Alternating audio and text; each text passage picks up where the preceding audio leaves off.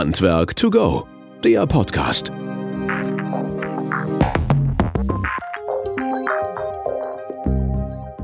Moin, moin, hallo und herzlich willkommen zu unserem Podcast Handwerk to go. Schön, dass ihr wieder eingeschaltet habt.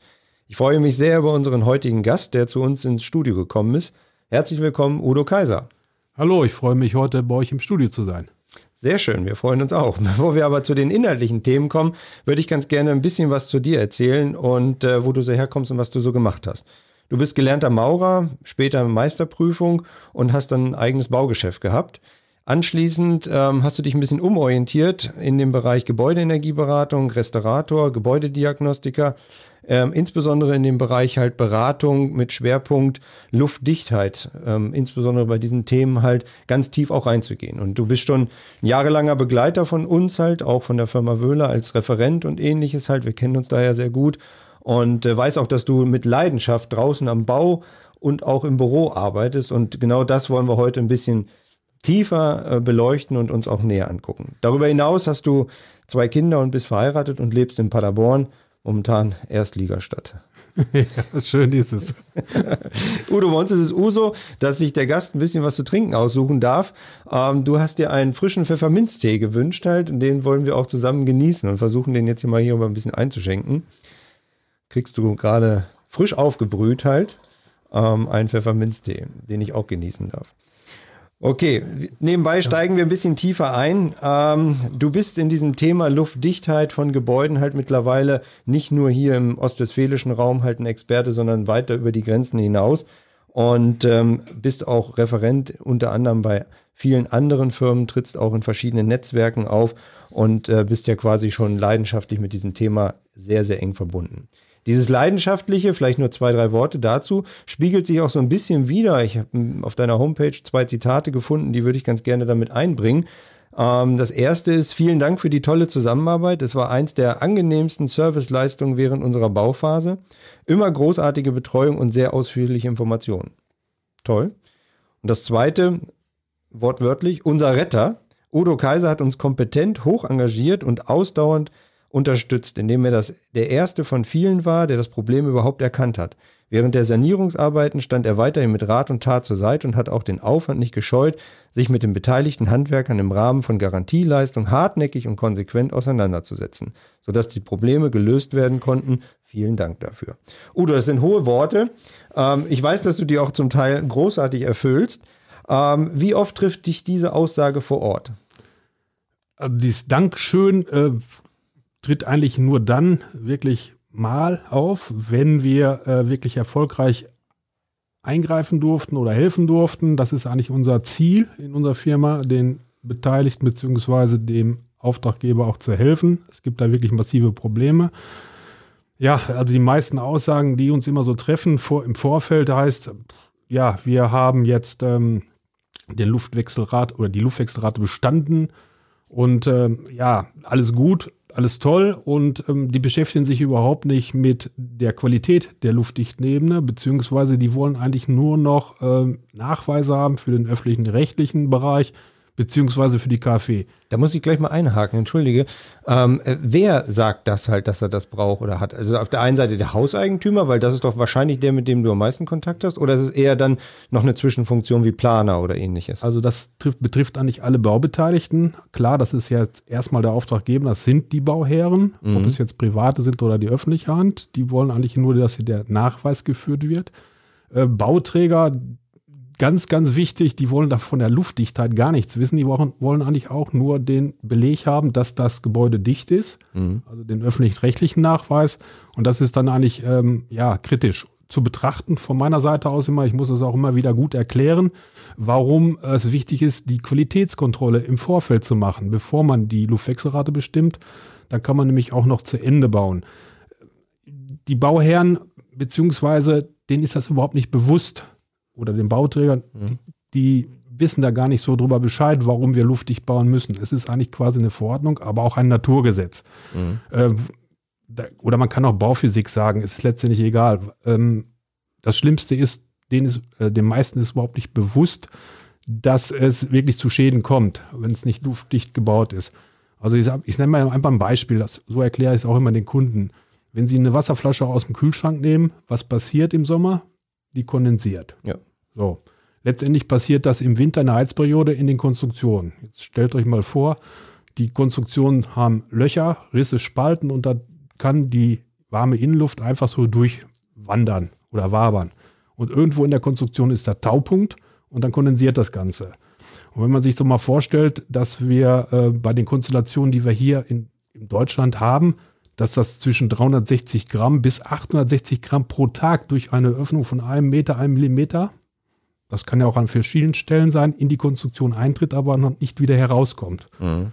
Und dann, äh, ja, was, dann passiert eigentlich das, was die Natur auch einmal macht. Es, es bilden sich dann Pilze, Schimmelpilze oder holzzerstörende Pilze und die wollen eigentlich nur das Holz oder die Konstruktion zersetzen und das machen die auch. Jetzt sind wir ja schon ziemlich tief drin halt zu dem Thema, was passiert dann.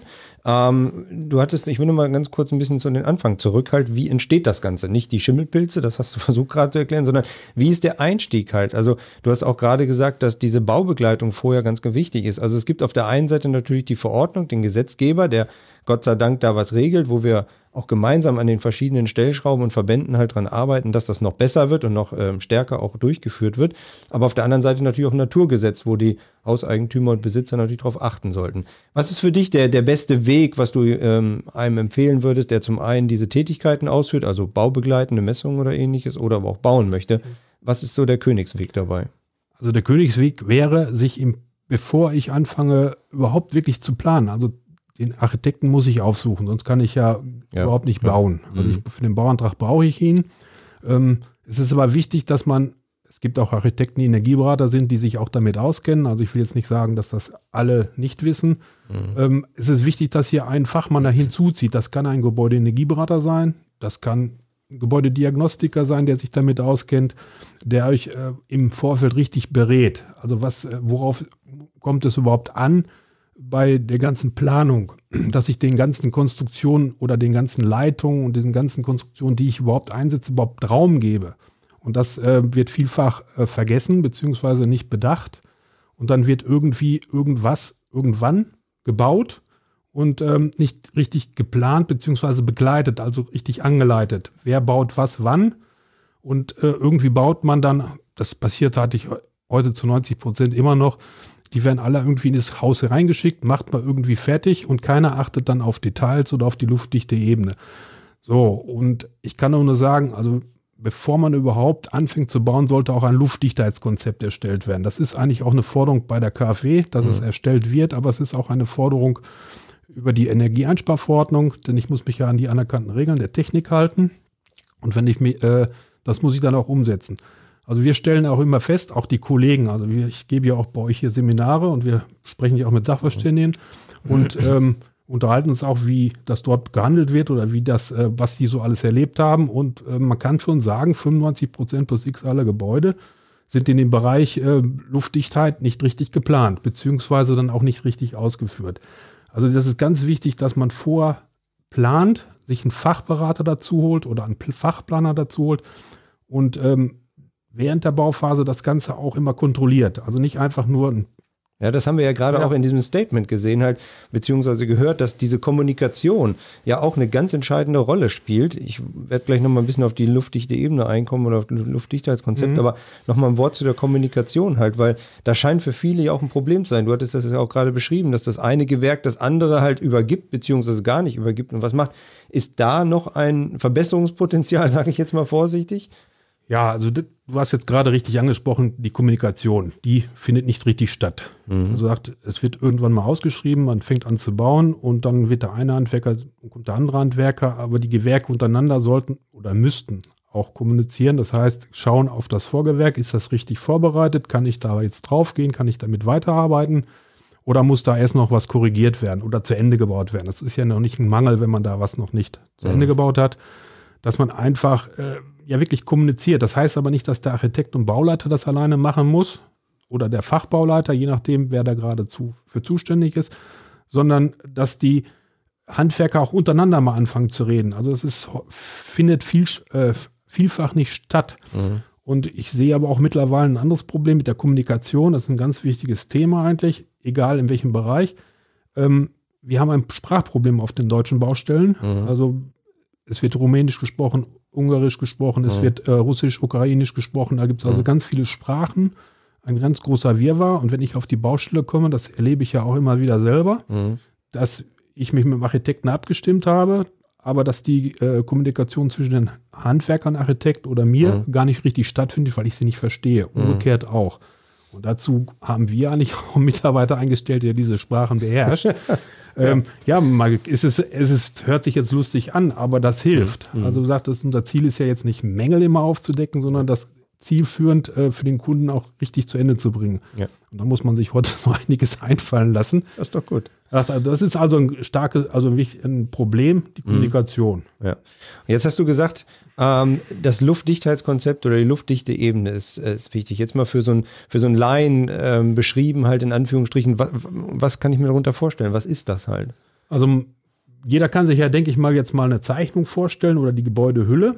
Da gibt es ja die Hülle, die energetische umschlossene Hülle eines Gebäudes, wo ich also die, wo die Wärme drüber verloren geht oder die ich eindämmen möchte. Das ist sozusagen, wenn ich mich im Gebäude be ja, befinde, befinde, einfach mal rausgucke und sehe ja, die Wände und das Dach. Die Hülle. Das, genau. Sagen wir ja. einfach mal ganz salopp die mhm. Hülle. Mhm. Und da gibt es ja so eine Stiftsregel, sagt man dazu. Oder wir sagen das bei uns im Büro. Man nimmt die Zeichnung, man nimmt einen roten Stift und mhm. fährt die Wände oder die Hülle ab.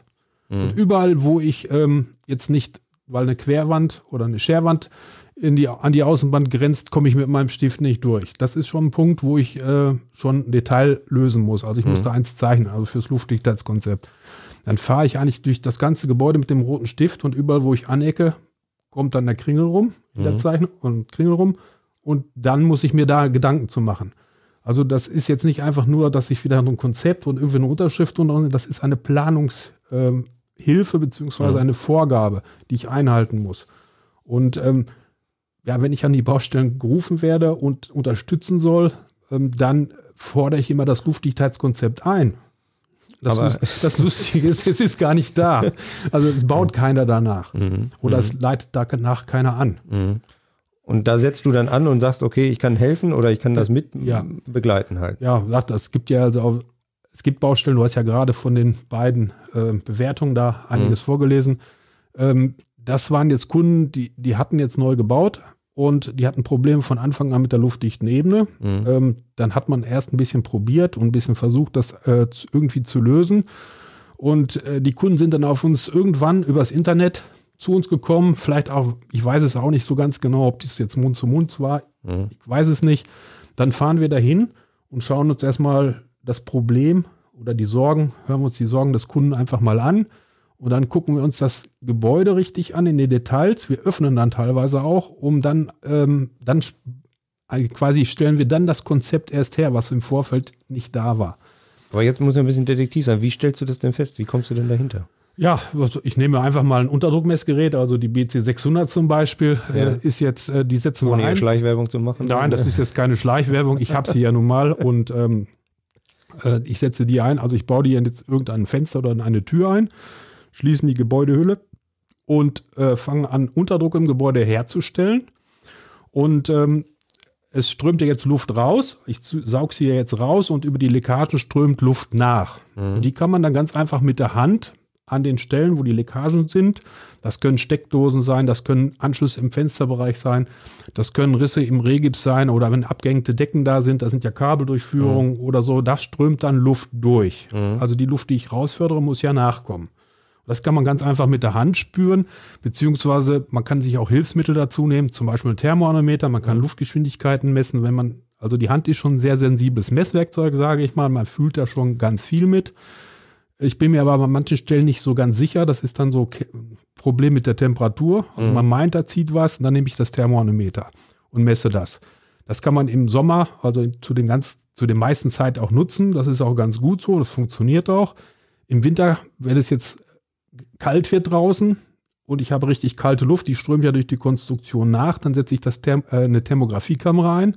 Jetzt nicht um Wärmebrücken festzustellen, sondern die äh, Luft strömt ja durch die Konstruktion und kühlt diese ab und man kann dann die wirklich diese äh, Ströme beziehungsweise die Luftströme hinter den Konstruktionen erkennen. Mhm. Und da, wo es am kältesten ist, also diese, das, äh, die Thermografiekamera zeigt mir dann farblich ja, dann an, wo der Punkt am kühlsten ist.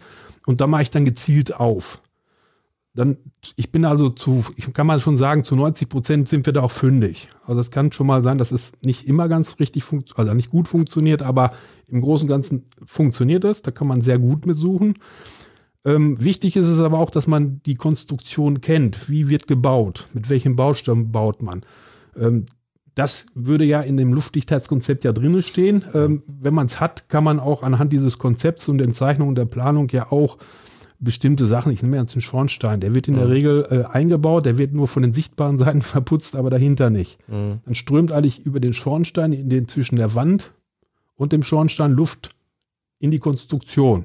Das glaubt man eigentlich erstmal nicht, aber das, äh, das macht auch ähm, man braucht sehr viel Erfahrung nachher. Wie, wie, wie ist das Verhältnis dann? Ich meine, die Kunden sind ja dabei wahrscheinlich. Ne? Also gerade ja. da, wo du gerufen wirst irgendwo, dann haben die ja ein Problem. Das wird jetzt ja. ein Bestandsgebäude sein ähm, oder auch im Neubau halt und es ist schon fertig gebaut oder ähnliches und dann kommt ihr hin. Äh, da gibt es ja wahrscheinlich einen riesen Hallo oder äh, Hallo-Effekt. Ja. Oder? ja, also man hört immer wieder erstmal Hallo Herr Kaiser. Das kennt man aus okay. der Werbung, aber äh, es wird aber oft genannt.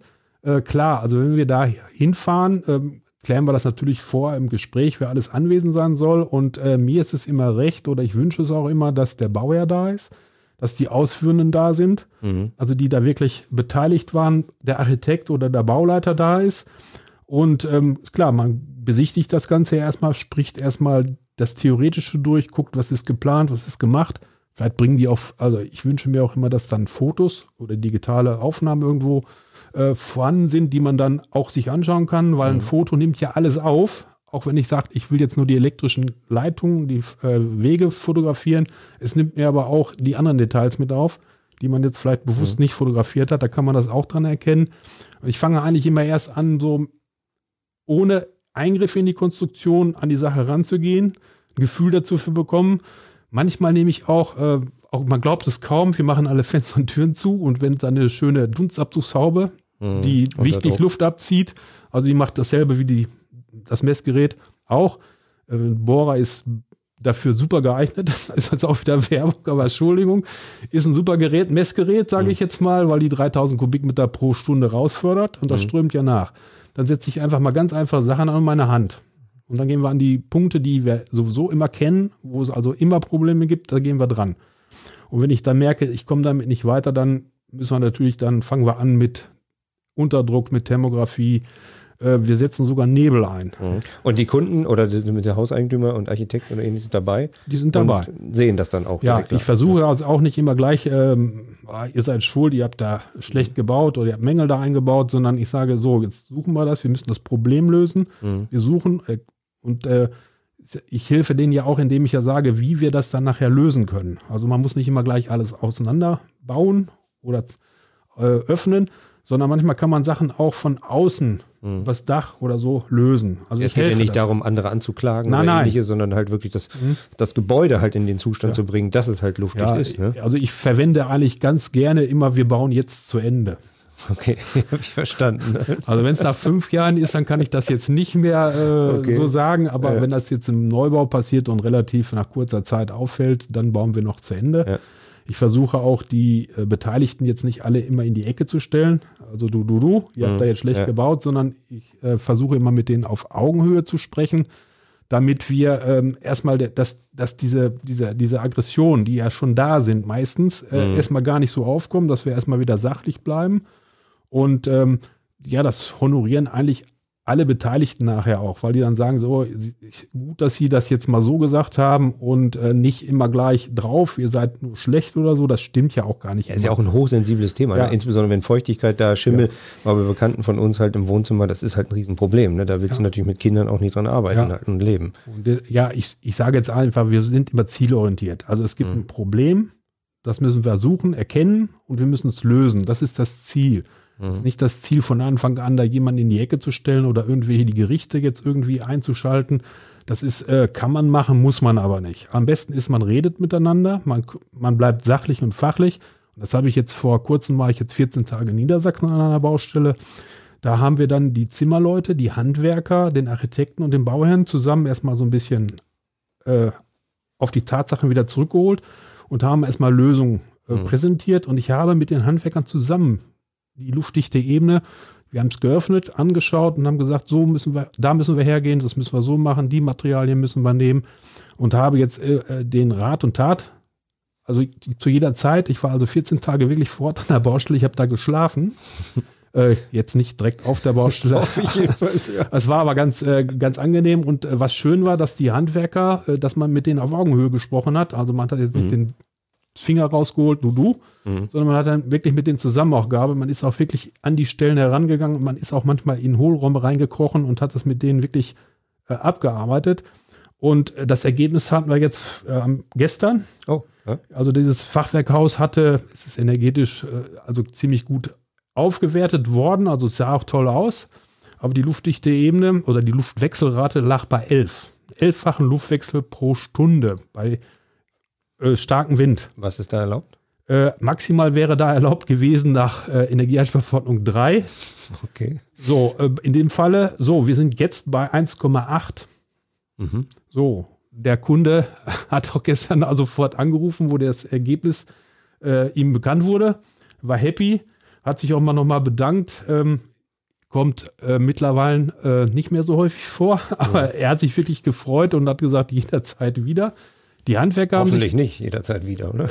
Äh, nein, wenn wir, also er hat ja noch andere Projekte, die ja, er gerne machen will, also jederzeit ja. wieder. Und die Handwerker haben auch gesagt, das war eine tolle Zusammenarbeit. Du hast uns nicht, äh, du hast uns wirklich echt geholfen. Dem Kunden hatten wir jetzt auch geholfen. Ja. Mit dem Architekten und mit dem äh, Chef müssen wir noch sprechen. Also das, äh, da gab es noch, äh, noch nicht die Zeit zu, aber ich denke mal, das wird auch positiv sein, weil am Ende der Bauer ist glücklich, alle sind zufrieden.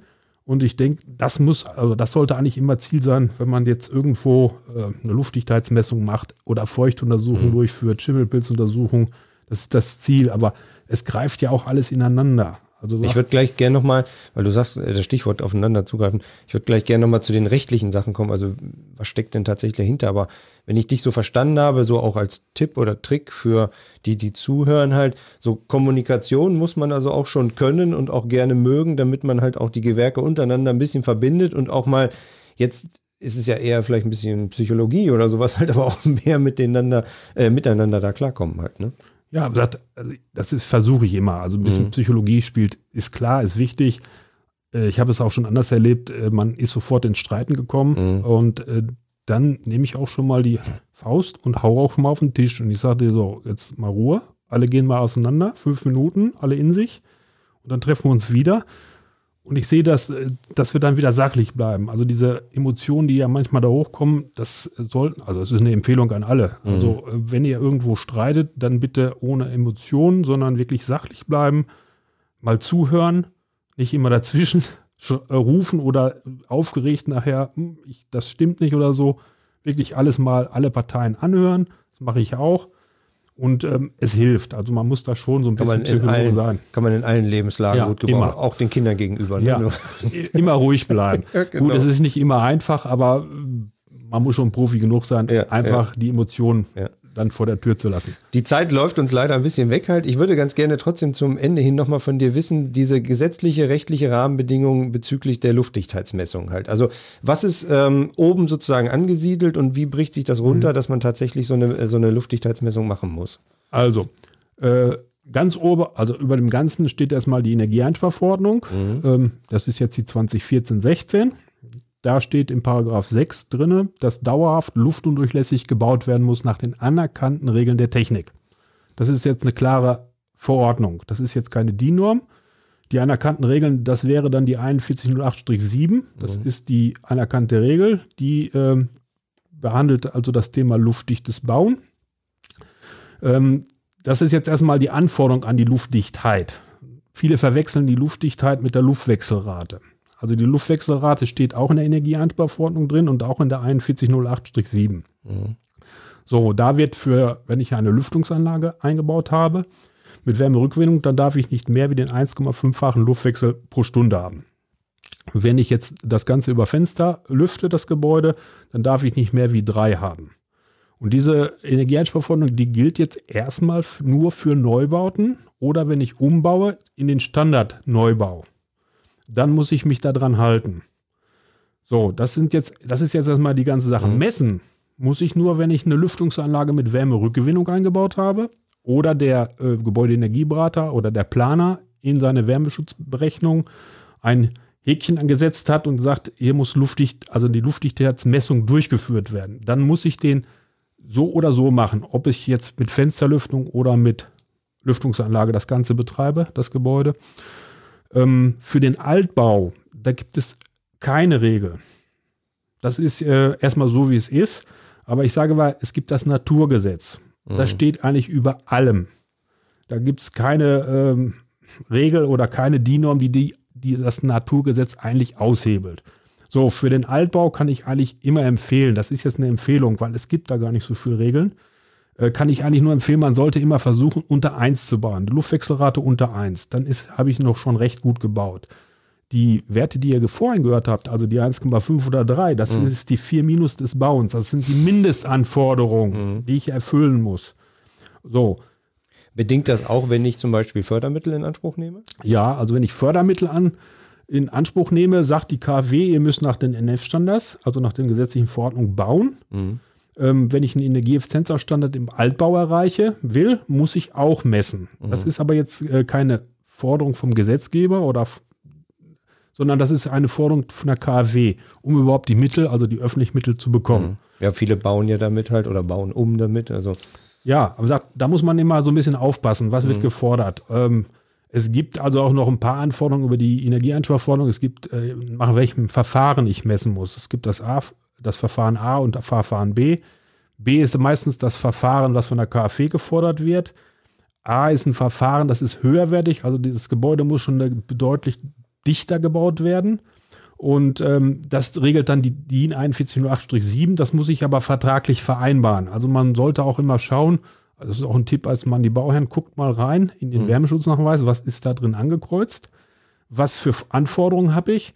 Oder es gibt auch bei der öffentlichen Hand, die fordern mittlerweile immer mehr. Also da muss äh, unter 1 gebaut werden. Also da habe ich, muss ich nach A messen, also die höherwertige Messung durchführen, beziehungsweise die Qualität ist auch deutlich besser. Mhm. Also das wird gefordert. Da muss man auch immer ein bisschen aufschauen.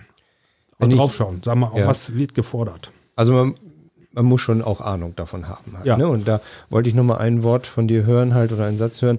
Wenn ich jetzt äh, mir überlege, dass das, was wir jetzt hier der Zuhörer erfährt und wir auch ähm, sozusagen miteinander diskutieren und sprechen halt, ich habe da Bock drauf und das interessiert mich halt. Wie, welchen Tipp oder so hättest du für diejenigen, die jetzt ein bisschen in diese Materie reingehen wollen? Weil einfach nur Messgerät nehmen und unterm Arm und gucken, so wie du vorhin gesagt hast, Detektiv spielen oder sowas, das ist, glaube ich, noch nicht so der richtige Ansatz. Halt. Also, ähm, was ist für einen, der jetzt sagt, ach Mensch, was die beiden da reden, ist eigentlich ganz nett. Ich gucke mal, dass ich da auch ein bisschen Geld mit verdienen kann, weil ich glaube, das kann man auch in dem Markt mhm. halt. Wie könnte ich da reinkommen?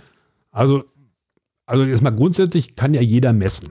Mhm. Also es gibt da keine Verordnung, äh, da muss ich eine bestimmte Ausbildung für haben, aber ich kann eigentlich nur sagen, man sollte zumindest Seminare besuchen. Also die sich mit dem Thema Messen erstmal beschäftigen, weil auch das Messen hat ja eine, ist ja eine, hat ja eine Anforderung, eine Messnorm, wie ich messen muss.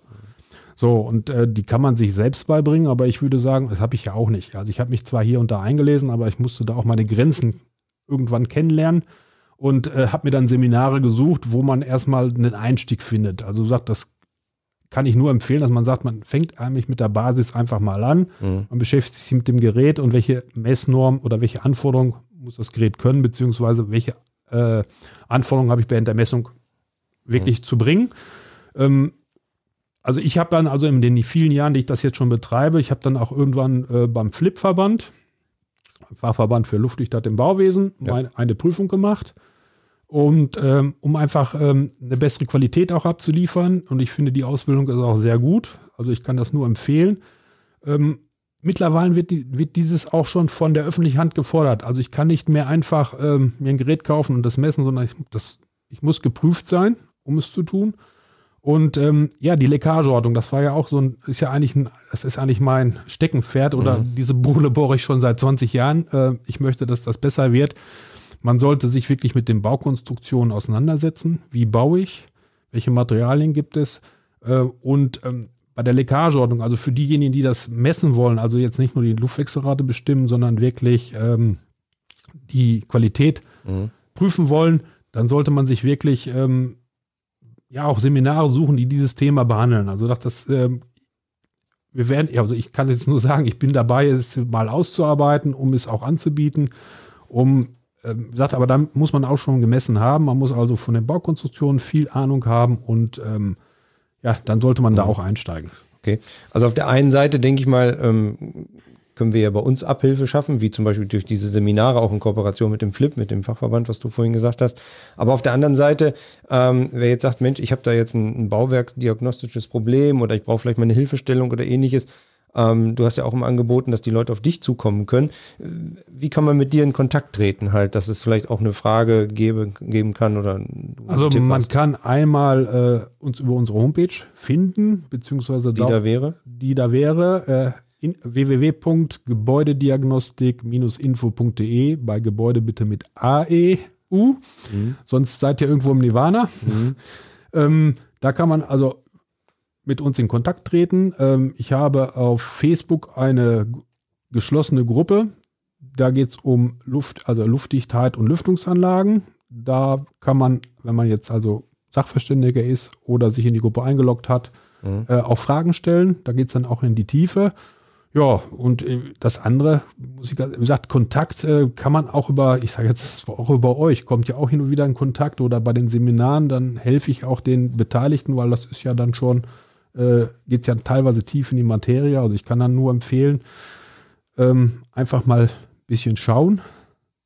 Sagt, man findet uns über Facebook, über ja. die Kanäle. Genau, und, nur und. wenn da Fragen kommen oder sowas halt. Ne? Kein Problem. Wir werden auch ähm, in die Show Notes von dem Podcast halt entsprechend auch ein paar Hinweise geben und ein paar Links geben, was so Ratgeber betrifft, halt, dass man da noch mal ein bisschen tiefer ins Thema reinkommen kann. Oder natürlich auch von unserer Seite her, ähm, welche Seminare vielleicht zu dem Fall mhm. äh, empfehlenswert wären. Das findet man dann unter wöhler.de slash Ratgeber. Hier auch der Hinweis, wie du vorhin gesagt hast, mit dem Umlaut Wöhler mit OE bitte schreiben und nicht mit Ö. Ja, ansonsten, wenn euch noch irgendwelche Fragen oder wenn euch irgendwelche Themen unter den Nägeln brennen, dann wäre es total klasse, wenn ihr uns halt diese schreiben würdet. Und das könnt ihr tun unter podcast.wöhler.de, sodass wir weitere Anregungen kriegen und natürlich auch die eine oder andere Frage da beantworten können. Wir sind am Ende. Es ging ratzfatz, Udo. Vielen, vielen Dank, dass du hier ins Studio gekommen bist und dir die Zeit genommen hast und ein paar Fragen zu beantworten und natürlich auch in deiner Art sehr tief ähm, da reinzugehen. Halt dafür vielen Dank.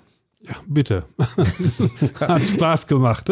uns hat es auch wieder viel Spaß gemacht. Und wie gesagt, wenn noch irgendwelche Fragen sind, könnt ihr uns immer regelmäßig darüber kontaktieren. Wir freuen uns aufs nächste Mal. Bis dann. Ciao. Handwerk to go, der Podcast.